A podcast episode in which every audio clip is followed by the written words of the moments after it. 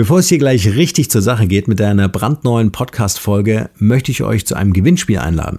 Dank euch ist der Markenrebell Podcast super erfolgreich unterwegs. Wir sind seit über zwei Jahren am Start und haben über 400 Folgen produziert. Das muss man sich einfach mal der Zunge zergehen lassen. Das ist der Wahnsinn. Ihr inspiriert uns durch Impulse und Anregungen, nicht zuletzt über unsere WhatsApp-Gruppe für die ich super dankbar bin. Also nochmal ganz herzlichen Dank. Wir wollen uns auf diese Weise auch nochmal ganz besonders bei euch bedanken. Ich habe es ja schon angekündigt, ein Gewinnspiel, denn wir verlosen ein brandneues iPhone X beziehungsweise wahlweise ein Samsung Galaxy S9. Was müsst ihr dafür tun? Ihr müsst einfach auf unsere Website gehen, wie ja schon bekannt ist, markenrebell.de und dort bis zum 30. April euch in den Newsletter eintragen. Dann nehmt ihr automatisch an der Verlosung teil. Ihr bekommt ein kostenfreies E-Book und ganz nebenbei auch noch die wichtigsten News zum Markenrebell Podcast direkt in euer Postfach. Also einfach unter www.markenrebell.de für den Newsletter eintragen und ein echt cooles iPhone oder Samsung gewinnen. Und nun viel Spaß mit dieser Podcast-Folge. Der Markenrebell Podcast. Spannende Interviews, wertvolle Strategien und provokante Botschaften für Führungskräfte und Unternehmer.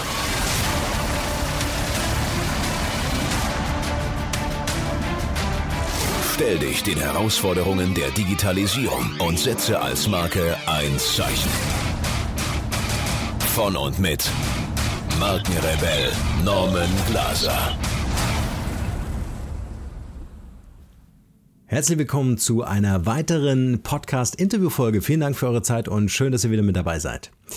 Ich möchte das heutige Interview mit einem Zitat beginnen, nämlich einem Zitat meines Interviewgastes. Und zwar, die Idee von Generation CEO, die Wettbewerbsfähigkeit von Unternehmen durch ein ausgeglichenes Verhältnis von männlichen und weiblichen Führungskräften zu verbessern, hat mich sofort begeistert. Durch meine Kindheit in Ostdeutschland, die darauffolgende Wiedervereinigung und in meiner Karriere im Marketing von Procter Gamble habe ich viele Chancen nutzen können, um mich persönlich weiterzuentwickeln. Dabei erlebte ich ein Umfeld, in dem Frauen in Führungspositionen als selbstverständlich gelten. Als Teil dieser Generation ist es mein Wunsch, Impulse für ein weiteres Umdenken in Deutschland zu geben und dadurch beizutragen, unsere Gesellschaft zukunftsorientiert zu gestalten. Dieses Statement stammt von Beate Rosenthal. Sie ist Global Brand Director Digital and Media bei Merck Consumer Healthcare und heute hier im Interview als Vorstandsmitglied von Generation CEO, einem wichtigen Netzwerk von und für Managerinnen. Die 2007 gegründete Initiative unterstützt weibliche Führungskräfte auf deren Weg ins Top-Management.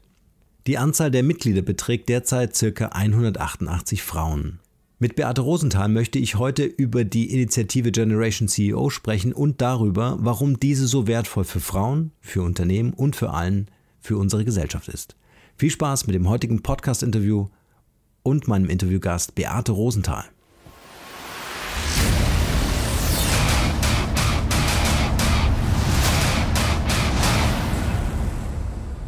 Beate, schön, dass du hier Zeit gefunden hast, im Markenrebell Podcast äh, zum Interview äh, zu erscheinen. Wir haben es äh, länger versucht, es hat ein paar Anläufe gegeben. Umso mehr freue ich mich, dass das heute geklappt hat. Äh, vielleicht starten wir einfach mit meiner Standardfrage. Stell dich doch mal selbst äh, kurz vor, wer ist Beate Rosenthal als Privatperson und was genau machst du beruflich? Ja, freut mich auch ähm, und äh, hat mich besonders gefreut, dann am Internationalen Frauentag am 8. März von dir, Norman, als kleine Entschuldigung für die Verspätung, einen wunderbaren Blumenstrauß zu bekommen. Da habe ich mich sehr drüber gefreut.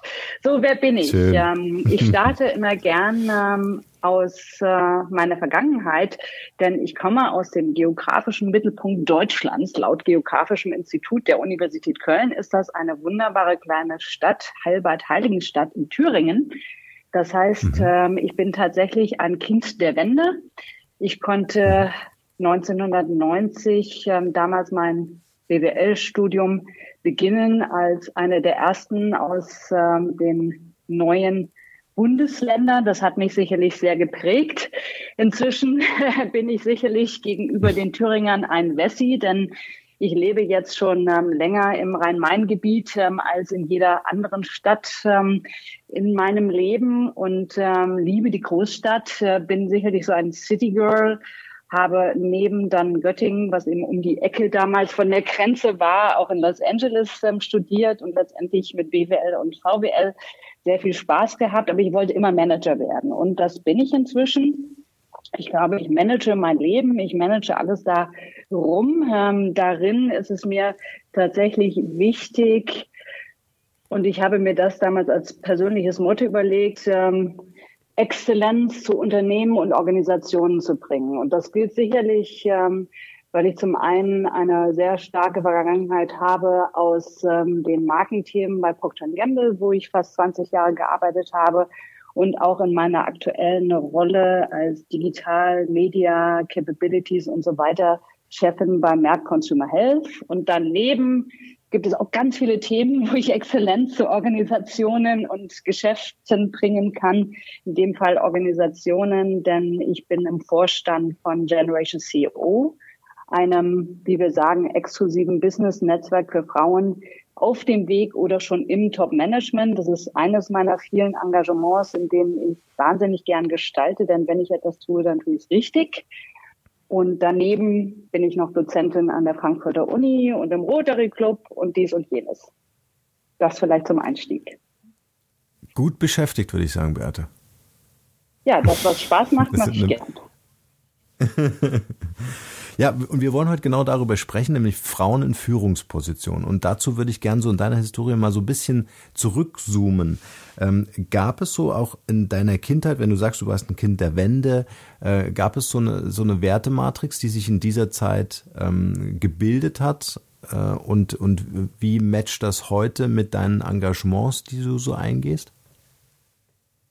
Das eine sehr gute Reflexion, denn tatsächlich habe ich in der Zeit gelernt, und das war sicherlich auch in meiner Natur, alles ist möglich. Also ich glaube an Möglichkeiten und ähm, wenn es dann Realitäten gibt, die potenziell mit diesen Möglichkeiten unserer Gesellschaften nicht übereinstimmen, dann engagiere ich mich für bestimmte Themen, wie zum Beispiel das Thema Diversität und Frauen im Top-Management, weil ich an die Möglichkeit glaube. Es gibt ja viele, mhm. die sagen und Statistiken, die sagen, dass es noch hunderte von Jahren dauert. Ich glaube, die letzte war 217 Tage müssten vergehen, bis Männer und Frauen überall auf der Welt die gleichen Chancen auf dem Arbeitsmarkt hätten. Aber das ist natürlich so eine Statistik. Und wir sehen eben zum Beispiel durch die tollen Frauen in unserem Netzwerk, dass eben schon viel, viel möglich ist. Also das ist sicherlich ein Wert, ähm, hinter dem ich stehe. Einfach so ein ungeschränkter Optimismus, der natürlich gepaart sein muss mit einer ordentlichen Portion Beharrlichkeit. Ja. Du wirkst auf mich sehr fokussiert, also wirklich äh, ganz klar äh, vor deinen Augen äh, das Ziel zu haben. Du hast vorhin auch gesagt, du wolltest immer Managerin werden. Wo, woher holst du diese, diese Power, diese Kraft? Ist es dir in die Wiege gelegt, weil ein Elternteil irgendwie schon in der Richtung unterwegs ist und du dich daran vielleicht orientiert hast? Also man hat mir schon immer nachgesagt, dass ich wahnsinnig viel Energie habe. Äh, und äh, ich glaube, das hat auch irgendwann äh, mal äh, jemand mit so diesen ayurvedischen Prinzipien des Feuers ähm, abgecheckt. Also das ist irgendwo in mir.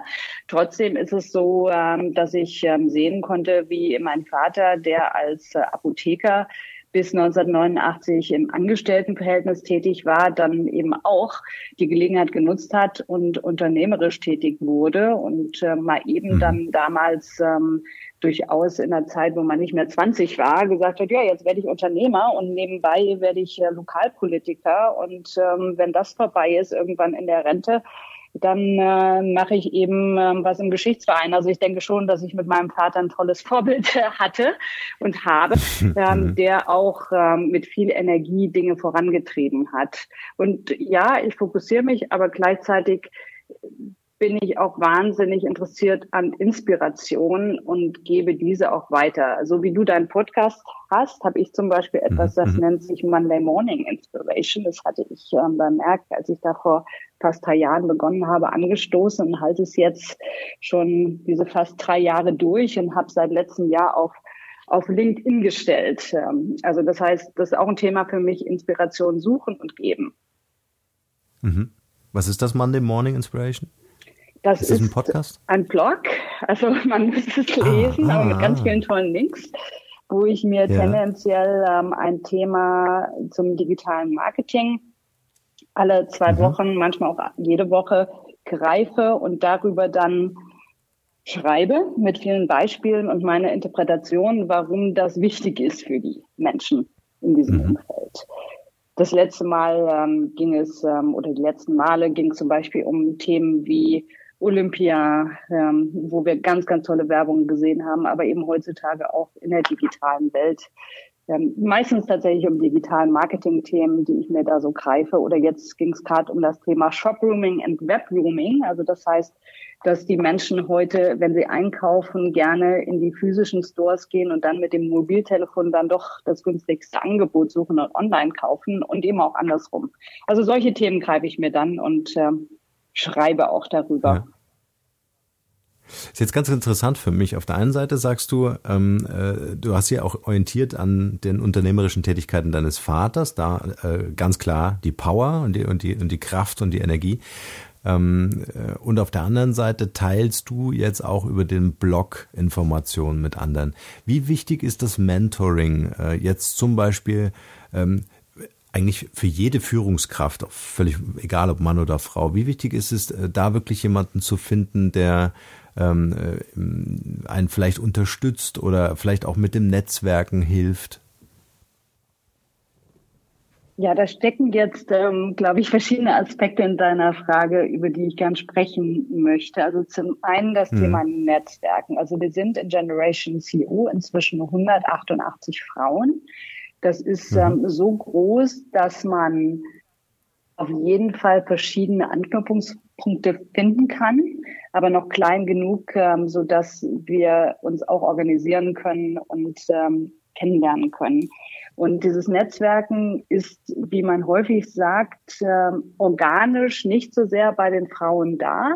Ähm, insofern, ähm, als dass viele Frauen vielleicht als erste Priorität Familie und Freundeskreis sehen, dann so der Beruf in die Karriere und dann irgendwo erst die eigene Entwicklung. Insofern ist es gut, dass es viele Netzwerke inzwischen gibt, nicht nur jetzt Frauen, sondern auch diverse andere, ähm, die sich engagieren und das ähm, fördern. Und in diesem Netzwerk, in dem wir uns da organisieren, sind eben viele Frauen, die tatsächlich das schätzen und nutzen, mal mehr, mal weniger. Ja, da gibt es natürlich Zeiten, wo sich manche stärker engagieren und, und manche weniger. Aber das Netzwerken ist wahnsinnig wichtig, auch ähm, auf derselben Ebene und eben auch nach vorn gerichtet. Und das kommt vielleicht zu dem Thema Mentoring. Ich glaube grundsätzlich an Netzwerken und Mentoring oder Sponsoring, aber nicht so sehr an das Formalisierte. Ich habe das auch sehr formalisiert erlebt in der Vergangenheit. Ich war zum Beispiel mal Mentoring in einem Mentor in einem Programm mit Gymnasien im Rhein-Main-Gebiet. Und mhm. das war auch mhm. ganz toll und inspirierend. Aber das Matching war da sehr, sehr spontan und sehr, sehr starr. Wir hatten sehr viel Freude. Ähm, der Schuldirektor vom Goethe-Gymnasium ähm, in Heidelberg war das, meine ich. Und ich, aber letztendlich hat das zu nichts geführt. Ja, das heißt, das, das war inspirierend, aber war jetzt zu formell, um zu sagen, das ist ein Mentoring, das, das mich und ihn jetzt konkret weiterbringt. Insofern mhm. glaube ich, jeder, der vorankommen will, sollte sich nach vorn und nach oben orientieren und dann mit möglichst den richtigen Menschen umgeben, die helfen können, da zu unterstützen. Und diese finde ich unter anderem im Generation CEO Netzwerk, aber nicht nur dort. Und ähm, wenn man gar nicht so eine Beziehung hat, aber weiterkommen will, denke ich, ist es wichtig, das zu suchen und dann die Chemie zu spüren. Ich habe immer erlebt, ähm, dass in den seltensten Fällen jemand, den man anspricht, auf so eine Art von Rat oder Mentorship Nein sagt. Aber die meisten trauen sich eben hm. nicht das zu erfragen. Ja, ja. Also das waren jetzt ganz spannende Learnings, die ich jetzt einfach nochmal äh, hervorheben möchte, die du gesagt hast, weil ähm, das kann man gar nicht oft genug sagen, sich einfach bewusst zu machen, dass ein Netzwerk immer mehr hilft, als wenn man versucht, das allein zu machen oder wirklich in einem Netzwerk auch denjenigen oder diejenige zu finden, äh, die bereit ist, wirklich als Mentor ähm, äh, zur Seite zu stehen. Also ähm, das finde ich auf jeden Fall einen, einen, einen, ganz wichtigen Punkt und vor allen Dingen wirklich den Schritt zu machen und den Mut zu haben, zu fragen und zu sagen, hey, kannst du dir vorstellen oder können Sie sich vorstellen, mir zu helfen? Ähm, das finde ich einen, einen, ganz wichtigen Punkt. Ähm, jetzt hast du schon äh, über Generation CEO gesprochen. Kannst du uns ein bisschen was zur Gründung? Wie lange gibt's ähm, äh, euch da schon? Und wen nehmt ihr auf? Ja, tatsächlich ähm, haben wir in 2016 im Herbst unser zehnjähriges äh, Bestehen gefeiert. Das ist ähm, mhm. noch nicht so lang wie Google, ähm, aber tatsächlich ähm, schon ein Jubiläum ähm, und entsprechend ähm, hat sich da eine Gruppe formiert von eben fast ähm, 200 Frauen. Das Netzwerk wurde damals ähm, gegründet von Heiner Torbock, der immer noch ähm, formell der Geschäftsführer ist, auch wenn wir natürlich ähm, auch über einen Vorstand und regionale Strukturen inzwischen sehr, sehr selbst organisiert sind, schätzen wir sehr den Beitrag von Heiner Torbock, der es auch deshalb hat gründen können, weil er grundsätzlich an diese Idee geglaubt hat, ähm, dass es den Unternehmen besser geht, wie Studien zeigen, wenn mehr Frauen in den Vorständen sind. Das haben wir immer noch nicht ausreichend geschafft. Also in den DAX 30 haben wir 11 Prozent ähm, in den operativen Boards von Frauen, ähm, aber es geht zumindest in die richtige Richtung bei den Aufsichtsräten, wo es aktuell 23 Prozent sind. Innerhalb des Netzwerks ähm, war wirklich der Gedanke, ambitionierte Frauen, Führungskräfte mit schon Führungserfahrung zu sammeln, die auch nach wie vor final von Heiner Torburg ausgewählt werden. Wir schlagen vor, wir suchen jedes Jahr und wir nehmen jedes Jahr bis zu 15 bis 20 auf, aber wirklich auch nur Frauen, die da reinpassen, mit entsprechenden Ambitionen, Möglichkeiten, aber auch schon Führungserfahrungen und der richtigen Einstellung, sich auch engagieren zu wollen. Ich sprach ja davon, dass Netzwerken nicht immer priorisiert wird. Aber wir haben da zum Beispiel eine persönliche Selbstverpflichtung, ähm, die die Damen, die wir potenziell aufnehmen, entsprechend auch sehen und mit der sie sich beschäftigen können, bevor sie den Schritt ins Netzwerk machen. Die sind alle irgendwo international unterwegs gewesen. Diese Frauen haben eine tolle Ausbildung hinter sich. Und wir haben auch ganz viele Kinder im Netzwerk. Das heißt, das sind nicht nur ähm, diese ambitionierten Karrierefrauen ohne Kinder, auch wenn gerade im Manager-Barometer von Otters Berndsen die typische Managerin in Deutschland tatsächlich gezeigt wurde als tendenziell nur ein Kind und ähm, kinderlos. Wir haben ähm, zum Beispiel innerhalb eines Jahres immer so im Durchschnitt fünf neue Babys auch im Netzwerk. Also es sind Frauen jeder Couleur. Schön. Und uns ja. ähm, eint sicherlich ähm, eine Passion für Engagement und ähm, für das Weiterkommen von Frauen in der Wirtschaft. Jetzt muss ich aber eine Frage stellen, als Mann. Ja, ähm, wir reden über ein Frauennetzwerk.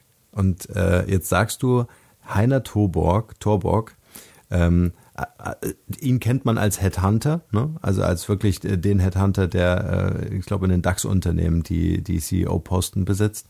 Ähm, was hat ihn motiviert, ein Frauennetzwerk zu unterstützen oder zu gründen? Sogar.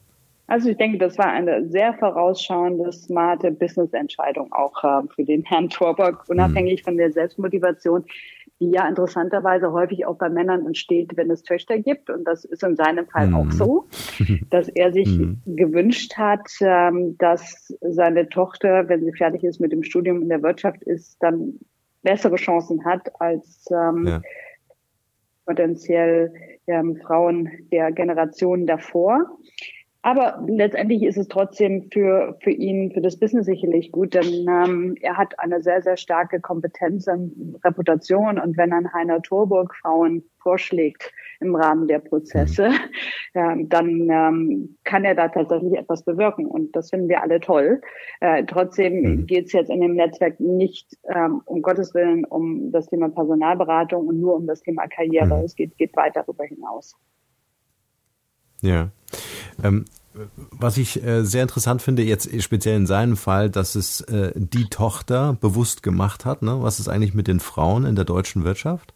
Ähm, und zum anderen die Motivation natürlich auch zu sehen, welches Potenzial da eigentlich, äh, ne, welcher Schatz da gehoben werden kann, äh, indem man ja. einfach auch schaut, dass sich Männer und Frauen diese Verantwortung teilen. 11 Prozent in DAX-Unternehmen, das ist ja nichts, das ist ja lächerlich.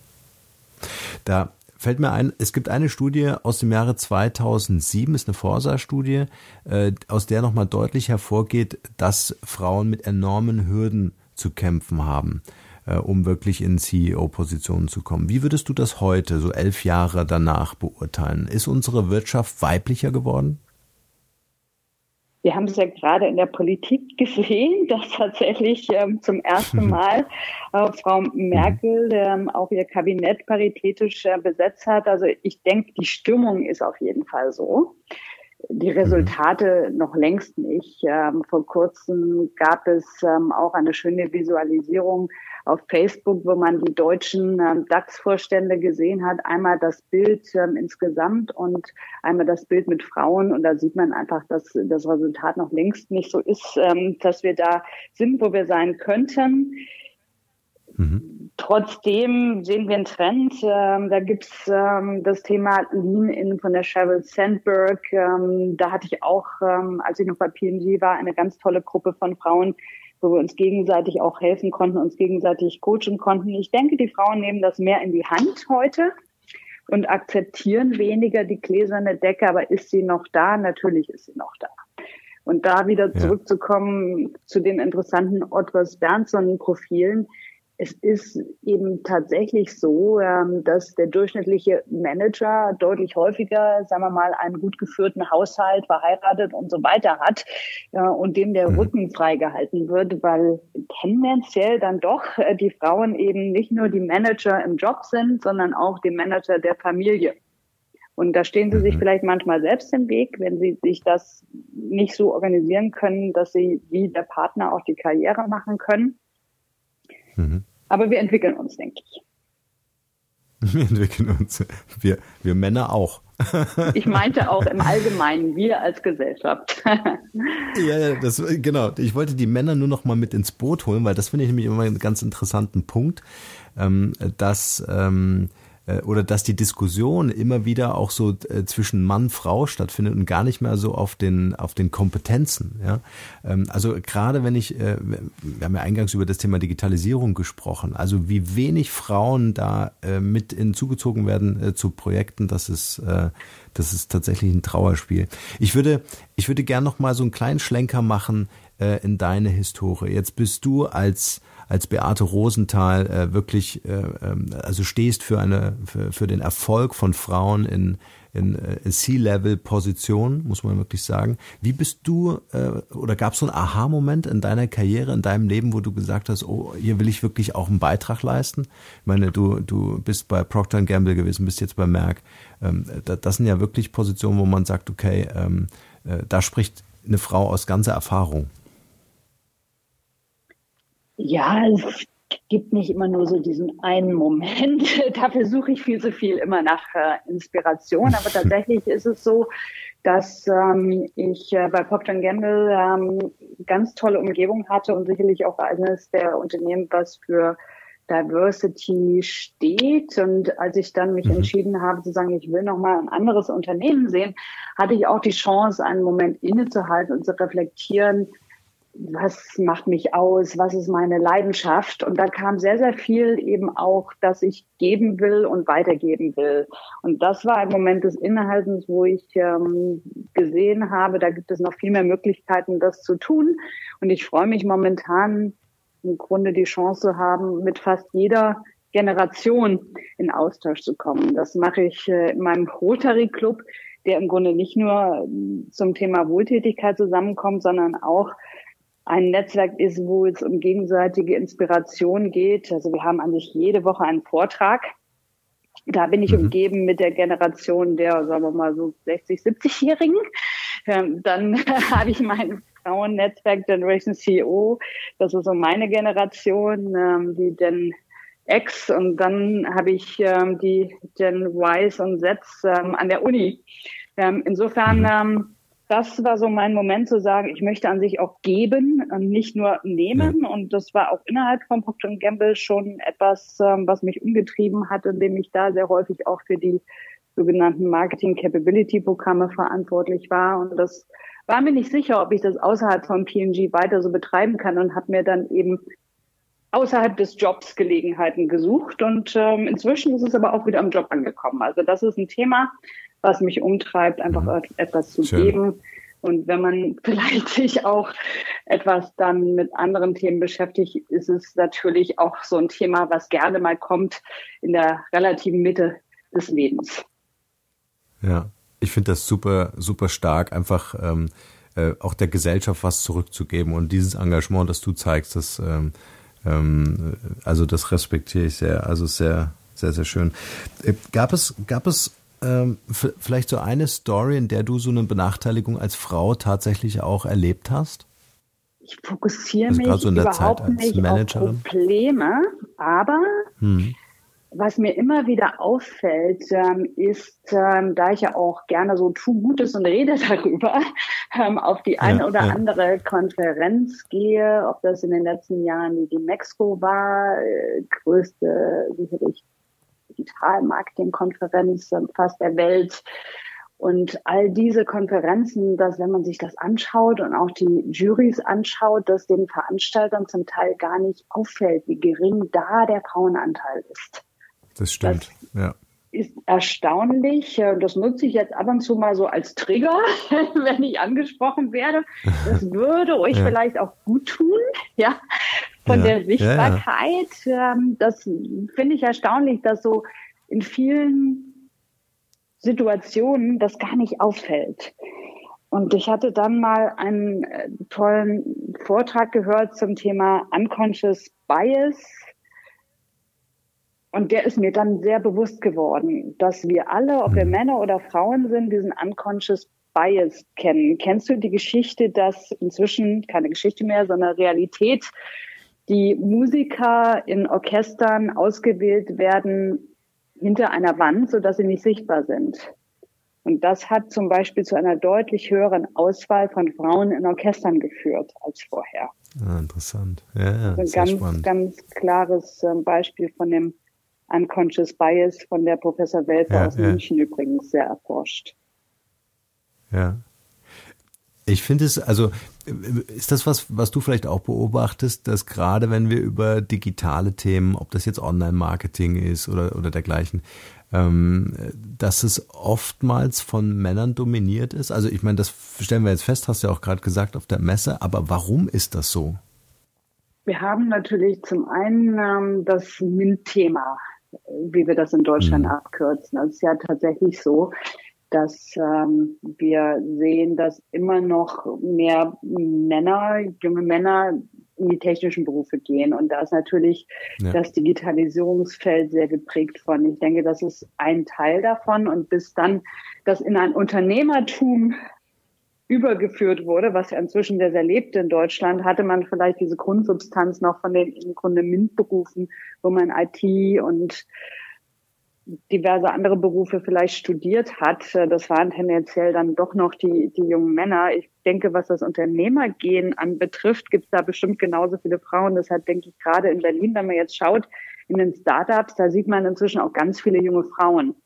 Das könnte ich mir vorstellen, dass das einer der Gründe dafür spricht. Und vielleicht ist es tatsächlich auch ähm, ein gewisser Mut, ähm, der zum Unternehmertum da auch vorgelebt wurde aus vergangenen Generationen, wo dieser hm. Bias noch da ist. Hm. Siehst du das ich vielleicht auch als Gefahr? Ich dafür. ja, ja, klar. Aber äh, siehst du das vielleicht auch als Gefahr, dass äh, uns in Zukunft vor allem an so, nehmen wir zum Beispiel die Stelle eines Chief Digital Officers, ja, dass, dass uns da die Frauen fehlen, die dann natürlich einen sehr verantwortungsvollen Bereich eines Unternehmens abdecken?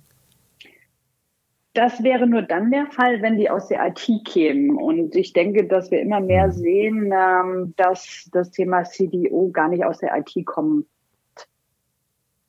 Es mhm. gibt zwar ein paar von den CIOs, die jetzt irgendwie in Richtung CDO gehen, aber ich denke ehrlich mhm. gesagt, je mehr das Thema Digitalisierung in das gesamte Unternehmen einzieht, und das tut es ja gerade, desto mehr haben wir auch die Chance, dass es divers ist. Und bei Diversität geht es ja auch nicht nur um Frauen, sondern auch mhm. um Internationales, um, um diverse andere Themen. Und da, denke ich, gibt es schon viele, viele Chancen. Und da wird potenziell das MINT-Thema gar nicht mehr so sehr im Vordergrund stehen, weil die Digitalisierung mhm. ja jetzt fast überall ankommt. Ja. Ja. Ich würde gerne mit dir den Podcast hier einfach nochmal nutzen, um, um zu unterstreichen, warum es absolut sinnvoll ist, nicht nur aus Gründen der Gleichberechtigung Männer und Frauen gleichermaßen auf verantwortungsvollen Positionen zu haben. Was würdest du äh, einfach so vielleicht auch so als Botschaft für die Welt von Beate Rosenthal ähm, äh, formulieren, äh, warum sich Unternehmen genau diesem Thema unbedingt widmen müssen? Also ich denke, es ist ganz simpel. Es gibt ganz viele Studien inzwischen, die zeigen, dass diverse Unternehmen und Unternehmensführung bessere Ergebnisse erzielt als Monokulturen. Das ist ein ganz simples betriebswirtschaftliches Argument. Ähm, die besseren mhm. Ideen kommen aus diversen Strukturen und entsprechend ist es eine Riesenchance, ähm, dass wir diese auch nutzen, weil wir wissen, dass wir heute noch nicht so divers sind, gerade in Deutschland, wie wir es sein könnten, dass das Teil der Strategie ist. Und um fair zu sein, es ist Teil der Strategie der meisten Unternehmen. Die Frage ist, wird es auch umgesetzt? Und was ja, ist ja. nötig dafür, das umzusetzen? Das ist eben nicht der Chief Diversity Officer, sondern das ist das Vorleben von der Unternehmensspitze. Ja. Spannend. Das war, das war auch nochmal wirklich eine schöne Zusammenfassung dafür, dass es absolut Sinn macht, das im Unternehmen fest zu etablieren und überhaupt nicht mehr diese äh, Unterscheidung zu machen. Ja, absolut. Ähm, ich würde gerne nochmal auf euer Netzwerk zu sprechen zu kommen. Äh, wie funktioniert euer Netzwerk in der Praxis? Wie kann ich mir das vorstellen, wenn ich als Frau bei euch als Mitglied aufgenommen werde? Ja, wenn du als Frau aufgenommen würdest, vielleicht ja deine Partnerin einmal, dann ähm, beginnt das ähm, zunächst damit, ähm, dass ähm, du auf der Jahreskonferenz, die wir tatsächlich meistens Ende November, Anfang Dezember veranstalten bei einem tollen Unternehmen. Wir haben das ähm, zum Beispiel bei Bosch ähm, letzten Herbst äh, machen können. Und ähm, dieses Jahr gehen wir zu Daimler und freuen uns da auch sehr drauf, auch mit dem Top-Management zusammen uns ähm, einem Thema zu widmen. Ähm, bei Bosch ging es natürlich sehr viel zum Beispiel um das Thema Connectivity und Connected Home und das Thema Autos wie du dir denken kannst. Also wir haben da ein großes mhm. Thema für dieses Jahresevent. Das ist auch die, die wichtigste Veranstaltung. Dort führen wir dann mhm. auch die neuen Damen in das Netzwerk ein. Sie treffen ganz viele andere auch im informellen Rahmen und äh, bekommen von uns als Vorstand ähm, dann eine Art Onboarding ähm, und werden nochmal so ein bisschen an die Selbstverpflichtung erinnert, dass natürlich man nur etwas aus dem Netzwerk rausholen kann, wenn man sich persönlich engagiert. So, das ist das Jahresevent. Dann haben wir regionale Strukturen und in den jeweiligen Regionen. Und wir sind tatsächlich ein deutschsprachiges Netzwerk, wobei es tatsächlich auch einige Damen gibt. Zum Beispiel haben wir eine Chinesin oder mehrere sogar, die aber trotzdem in Deutschland gerade arbeiten oder ab und zu. Also das ist so der Grundgedanke. Ja, und ähm, da gibt es in den Regionen dann verschiedene Veranstaltungen, wo wir uns dann in kleineren Kreisen einfach auch treffen und wo sich dann eben auch Beziehungen und Freundschaften entwickeln. Und darüber hinaus dann überregionale Events, äh, wo wir uns zusammenfinden, häufig auch thematisch und branchenspezifisch, aber das ist sehr, sehr auch organisch. Und mhm. wir organisieren die Kommunikation im Netzwerk natürlich auch mit den entsprechenden Medien. Wir haben da unseren Google Drive, wir haben ein Newsletter, wir haben Facebook, LinkedIn, Gruppen etc., damit wir eben auch kurzfristig in Kontakt äh, stehen können. Und daraus ergeben sich dann eben auch gegenseitige Empfehlungen. Wenn jemand Rat sucht oder wenn jemand angesprochen wird, hey, hast du eine Idee, ich suche diese und jene Position, dass man sich gegenseitig ja. einfach auch hilft. Ja. Was gibt es noch für Anforderungen, um aufgenommen äh, zu werden bei euch? Also ähm, geht das über Empfehlungen oder wie funktioniert das bei euch? Ich denke, der Großteil geht inzwischen tatsächlich über Empfehlungen, aber wir schauen natürlich auch, was sind so die Frauen, die sich in der Wirtschaft bewegen und die interessant wären für uns potenziell der Jubiläumsjahrgang ähm, von 2016, da war auch ganz bewusst die Idee, Damen aufzunehmen, die schon im Vorstand sind, wie Tina Müller zum Beispiel. um einfach auch innerhalb des Netzwerks immer wieder Vorbilder zu schaffen. Das heißt, wir suchen einerseits und sprechen dann Damen an. Oder Julia Jekel damals, denke ich, wurde auch von dem Herrn Torburg angesprochen, ob sie nicht ins Netzwerk kommen möchte. Und dann gibt es aber eben auch viele, die noch nicht da sind, die sich weiterentwickeln möchten, die wir aber kennenlernen und wo wir denken, das passt einfach, die hat Lust, die passt ins Netzwerk, die, die will auch etwas erreichen. Ja. Wie wichtig würdest du einschätzen, und ich frage, kann ich mir fast selber beantworten, aber vielleicht äh, hast du da noch ein paar Gedanken dazu, äh, ist das Thema Personal Branding äh, für Frauen, die äh, wirklich so wie du energiegeladen sind und sagen, jetzt erst recht, jetzt will ich äh, eine erfolgreiche Managerin oder welche Position auch immer haben. Ähm, wie wichtig ist es heute und gerade heute auch in der Zeit der Digitalisierung, ähm, wenn wir an digitalen Fußabdruck und so weiter denken, sich selbst als Marke mit den eigenen Fähigkeiten, Kompetenzen und Talenten zu positionieren? Ich denke, das ist sehr wichtig, dass man das auch für sich formuliert. Ich habe dir das vorhin erzählt, bei mir geht es um diese Themen Exzellenz und Gestalten und Inspiration. Und dass man eben auch die Profile, den digitalen Finger- und Fußabdruck aktuell hält. Ich habe das ganz häufig, dass ich angesprochen werde, so, ja, LinkedIn-Profil, ach, das habe ich lange nicht gepflegt. Und dann setze ich mich häufig mit der Person zusammen und sage, so machen wir jetzt. Ähm, denn ähm, das ist ähm, wichtig und dazu gehört es natürlich auch, ähm, dass man bereit ist, ähm, etwas von sich preiszugeben als Mensch. Man kann nicht nur eine Maske aufsetzen. Und ähm, da sind sicherlich ähm, viele Menschen einfach nicht ganz so sicher. Trotzdem würde ich es ermutigen, denn ähm, das gehört zum Spiel dazu. Und ich denke, es ist auch wichtig, sich ab und zu zu googeln und zu schauen, was kommt da.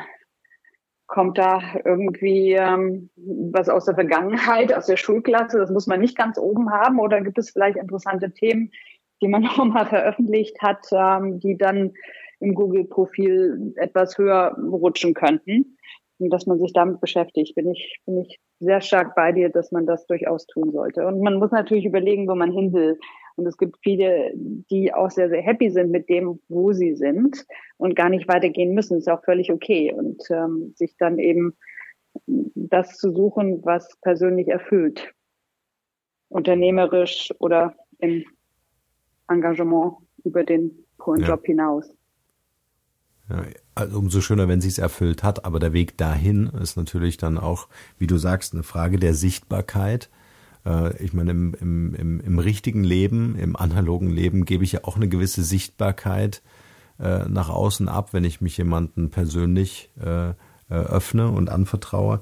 Auf der anderen Seite, ähm, oder, oder vielleicht die Frage an dich, wie ist vielleicht auch eine Generationsfrage, das weiß ich nicht. Aber äh, wie sieht das bei den Frauen aus? Ist es eher so ein, wichtig ist, dass ich eine digitale Visitenkarte habe? Oder ist es ein, sich bewusst äh, zu einer Persönlichkeitsmarke zu entwickeln, um gesehen zu werden? Ich weiß nicht, ob so viele Menschen außerhalb des Marketings in diesen Begriffen Persönlichkeitsmarke denken. Aber trotzdem kann es sehr sinnvoll sein, weil es definiert ist, weil es fokussiert ist und man dann für sein Leben und seine Taten, seine öffentlichen Taten eine Richtschnur hat. Und das hilft, denke ich, immer. Ich finde das Thema Personal Branding sehr, sehr spannend. Ähm, trotzdem ist es natürlich so, gerade die, die Menschen, die in Konzernen arbeiten, die können nicht nur ihre Personal Brand nach außen vertreten, sondern sie immer, sind immer Teil einer Struktur und eines Unternehmens und äh, müssen entsprechend auch ähm, sicherstellen, dass sie da den richtigen Ton treffen.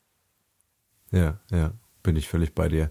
Ich denke, ähm, ich denke, also gerade für Frauen, Thema Sichtbarkeit, also wirklich, ähm, wenn ich eine Frau bin mit Digitalkompetenzen, dann muss das ja jemand wissen. Also dann wirklich mhm. ähm, vielleicht auch so ein Mentoring zu erfahren, um zu sagen, okay, wie kann ich das jetzt machen? Also wie kann ich wirklich die Wahrnehmung im Unternehmen äh, dahingehend mitbestimmen ähm, äh, oder auch zu beeinflussen, dass ich als, als Person sichtbar werde. Ja, also das, äh, glaube ich, ähm, wäre, glaube oder ja, würde, würde glaube ich, gut weiterhelfen. Ja.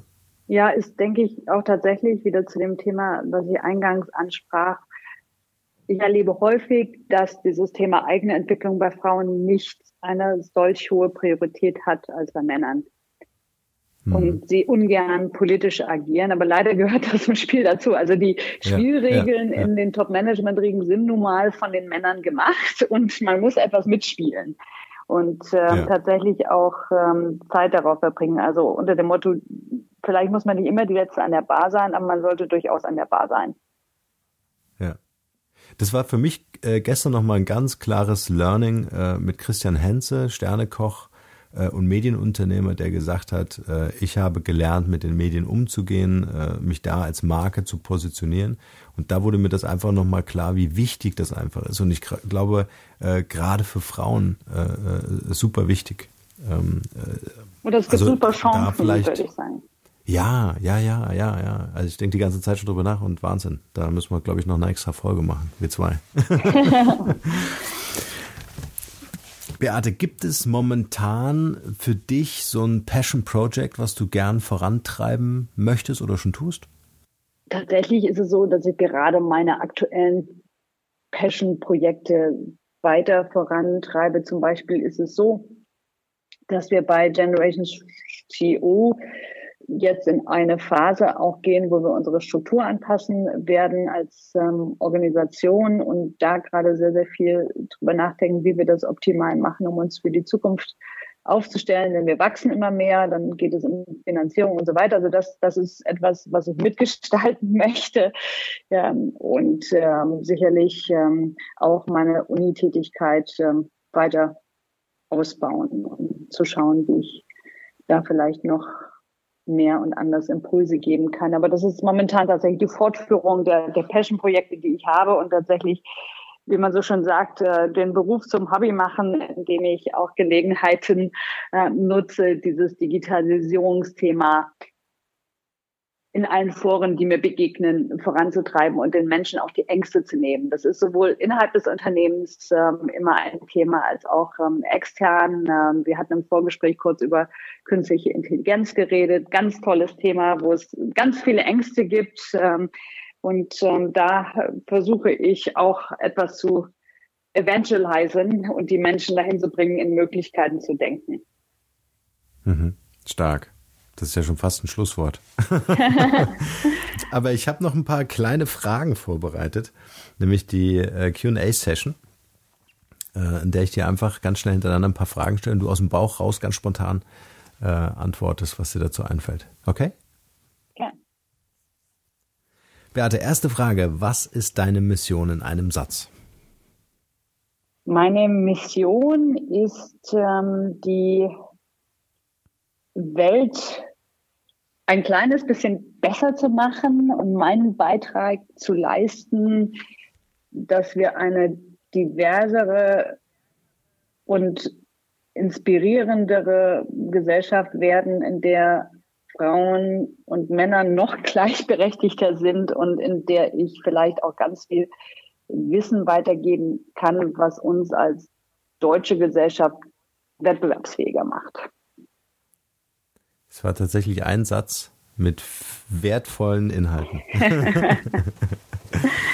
gibt es, Spontan. als meine Lieblingsfrage jetzt, Beate, gibt es ein Talent, von dem bisher keiner weiß?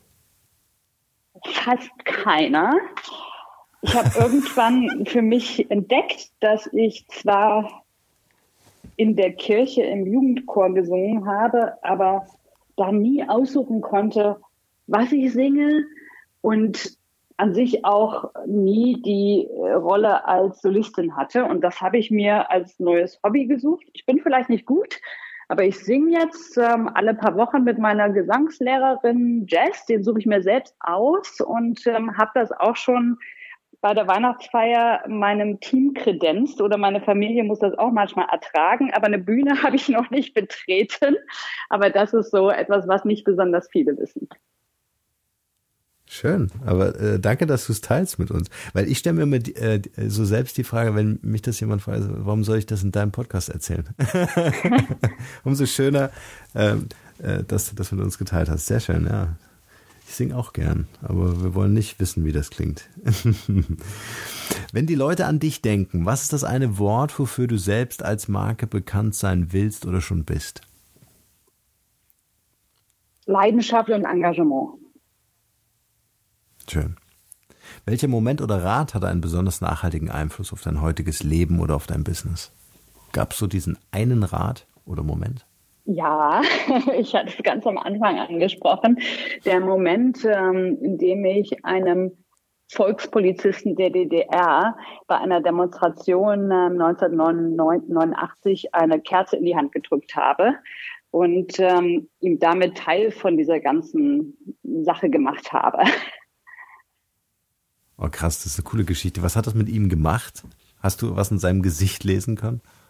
Ja, war natürlich ganz ernst, aber letztendlich für mich war das so ein Zeichen, denn zu dem Zeitpunkt war ja noch nicht klar, ob die friedliche Revolution friedlich verlaufen würde, ja. aber ich habe ihn damit Teil des Ganzen gemacht und das quasi ihm überlassen, Teil des Ganzen zu werden.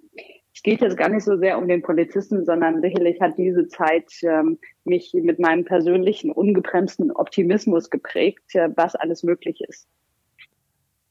Ja. Äh, ich, ich mag das Denken in so Bildern. Weißt du, im Grunde hast du diese Kerze von damals im Grunde jetzt auch durch deine Story, durch deine Lebensstory, durch diesen Podcast getragen bis hierher. Also das finde ich echt äh, äh, einfach diese, diese, diese, dieser Moment auch des Gebens. Ne? Also das finde ich einfach schön. Das zieht sich wie ein roter Faden einfach durch. Schöne Beobachtung. Was ist das Wert? Danke. Was ist das Wertvollste, was wir von dir lernen können? Ich denke, das eine ist diese positive Grundeinstellung, das Unmögliche möglich zu denken. Und vielleicht auch, ähm, wenn man nach einem Ideal strebt, ähm, dann ist es gut, ähm, weil eben auch sehr viel Schönes auf dem Weg passieren kann.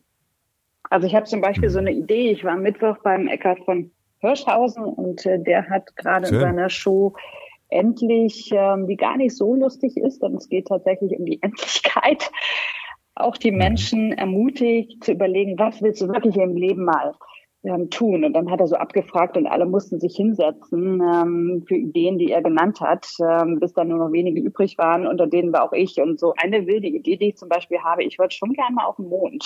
ja? Also so, so mhm. richtig nach einem Ideal denken, das ist jetzt umweltmäßig nicht ganz so toll, vielleicht mache ich es auch deshalb nicht. Ähm, aber dass man sich so Ideen überlegt, die an sich erstmal unmöglich erscheinen. Und dann mhm. auf dem Weg dahin gleich mhm. vieles Schöne macht. Also ich weiß nicht, ob ich das wirklich tue, aber das Schöne ist vielleicht, sich mit dem Thema zu beschäftigen, das Gesamtbild der Welt vor Augen zu haben, wo wir uns hinentwickeln könnten und vielleicht auch sportlich zu sein, damit man das auch, ähm, wenn das dann mal erreichbarer ist von den Finanzen her, dann auch noch möglich ist. Also das ist so das Schöne, was mhm. auf dem Weg passiert. Mhm zeigt auch schön, die Perspektive mal aus, äh, aufzumachen. Ne? Also raus aus diesem Tunnelblick, vielleicht mal eher so die Adlerperspektive oder mal weiter in die Ferne zu schauen. Mhm. Äh, jetzt hast du eine, eine hohe digitale Affinität, äh, deswegen ist die nächste Frage natürlich für dich äh, oder für uns am Ende natürlich noch äh, eine ganz spannende. Thema Internet Ressourcen und Mobile Apps. Gibt es so Produktivitätstools oder ähm, auch Tools im Web, die ihr vielleicht kollaborativ oder kommunikativ nutzt? Also ich benutze tatsächlich ähm, sehr stark LinkedIn, auch wenn das nicht so wahnsinnig mhm. gut organisiert ist ähm, bisher. Trotzdem ist es für jemanden, der im Geschäftsleben arbeitet, denke ich, ähm, einfach ein gutes internationales Tool, um in Verbindung zu bleiben und zu treten ja. und ähm, auch tolle Inhalte zu konsumieren. Was ich außerdem benutze, weil es so schön kompakt ist, ähm, ist das kein digitales Tool, aber das Handelsblatt Morning Briefing, vor allem vom Cabo Steinkart, den ich schon sehr vermisse, ähm, ist, äh, denke ich, sehr hilfreich, oder das Thema kompakt Neuigkeiten zu konsumieren. Ja, also das, ob das mhm. jetzt ähm, dieses Morning Briefing ist oder ob es eine Tagesschau-App ist oder sowas, ähm, um ähm, einfach auf dem letzten Stand zu bleiben und auch bei der Social Currency mitreden zu können, denn das gehört auch zum mhm. Netzwerken mhm. dazu, dass man das kann. Mhm. Sehr gut. Gute und wertvolle Tipps. Kannst du uns ein Buch empfehlen, welches für dich einen großen Mehrwert hatte? Ja, gern. Ähm, ich lese gerade wieder mit sehr viel Vergnügen, so alle ein, zwei Abende, das dritte Buch vom Herrn Dobelli, Die Kunst des guten Lebens. Und mhm. ähm, das finde ich toll, weil es letztendlich ähm, wieder so Happen sind von Lebensweisheiten. Und da kann man sagen, ich stimme zu oder ich widerspreche, aber man wird auf jeden Fall zum Nachdenken angeregt, was denn ähm, ein gutes Leben ausmacht und worauf man sich fokussieren sollte. Also da bin ich ein großer Fan von, von dem Wort Betty. Stark. Verlinkt man auch mit in die Shownotes zu dieser Podcast-Folge natürlich. Welche drei Interviewgäste würdest du hier im Podcast gern mal hören? Wen kannst du uns da empfehlen, von dem wir noch was lernen können? Ja, ich könnte mir zum Beispiel vorstellen, ähm, dass du den Heiner Torburg auch gern persönlich kennenlernen würdest. Ähm, das wäre vielleicht ähm, eine Idee und ich würde dir auch gern ähm, ein paar Damen aus dem Netzwerke nennen, zum Beispiel Daniela Münkler, die bei Balsen ähm, ist inzwischen ganz spannende Frau, drei Kinder und ähm, hat trotzdem einen ganz ähm, anspruchsvollen ähm, Job ähm, und äh, wird auch im Sommer offiziell im Vorstand von Generation CEO sein. Ähm, das wären so Ideen. Kannst du ganz liebe Grüße äh, bestellen? Äh, oder ich kenne sie noch aus der Zeit bei Douglas. Aber wir hatten jetzt lange nicht mehr gesprochen, deswegen äh, total gern natürlich ab in den Podcast. Ja, absolut. Ja, schön. Aber da sprechen wir mal. Also ähm, es wäre toll, wenn du uns einfach helfen kannst, hier im Podcast die Frauenquote deutlich nach oben zu schrauben. Äh, sodass wir hier noch einige Hidden Champion ähm, vorstellen können. Ja, Beate, das Interview ist zu Ende. Jetzt kommt noch meine Abschlussfrage und das ist eigentlich auch so das, ähm, das letzte Wort, was ich gerne meinen Interviewgästen überlasse, nämlich die Frage, was ist dein bester Tipp für ein glückliches und erfülltes Leben? Eines der Prinzipien, ähm, denen ich gerne folge, ist, sei die Veränderung, die du in der Welt sehen willst, von Gandhi. Mhm, das schön. passt eben zu diesem Thema Engagement. Denn mhm. es gibt äh, viele Dinge, die wir vielleicht verändern wollen und die wir aussitzen. Man kann nicht alles ändern, aber ich denke schon, äh, dass man vieles ändern kann mit einer ordentlichen Portion Optimismus und Beharrlichkeit. Schön. Das lassen wir genauso stehen. Beate, vielen, vielen Dank für deine Zeit, für deine Geduld vor allem. Viel Freude noch mit den Blumen und bis ganz bald. Danke dir. Es hat Spaß gemacht. Danke. Ciao. Hier noch eine wichtige Info für alle die unter euch, die sich mit dem normalen E-Mail-Newsletter nicht zufrieden geben können, die noch ein paar Deep Dives vertragen können und zusätzlich eine wertvolle Content-Lieferung auf ihr Smartphone für clever halten. Den empfehle ich unbedingt unseren neuen und vor allem kostenlosen Messenger-Service. Ganz egal, ob ihr WhatsApp, Facebook Messenger, Insta oder Telegram verwendet, wir liefern euch alle neuen Podcast-Folgen, natürlich unseren monatlichen Ratgeber als E-Book sowie weitere spannende Informationen frei Haus in eure Lieblings-App. Und das alles kostenlos und ohne Werbespam. Das verspreche ich euch. Geht dafür einfach auf unsere Website www.markenrebell.de und klickt im Menü oben auf den Punkt Service. Probiert es einfach mal aus. Es ist kinderleicht und seid gespannt, was hier in den kommenden Wochen so alles abgeht. Wenn euch dieser Podcast gefallen hat, wären wir euch sehr verbunden, wenn ihr euch kurz Zeit nehmen könntet und uns eine Bewertung bei iTunes da lasst. Das dauert nur wenige Sekunden und ihr helft damit, dass auch andere diese Informationen erreichen und wir diesen Podcast für euch noch viel, viel besser machen können. That's it. Alle Informationen wie immer in den Shownotes. Nur das Beste für euch und bleibt rebellisch. Bis bald. Ciao.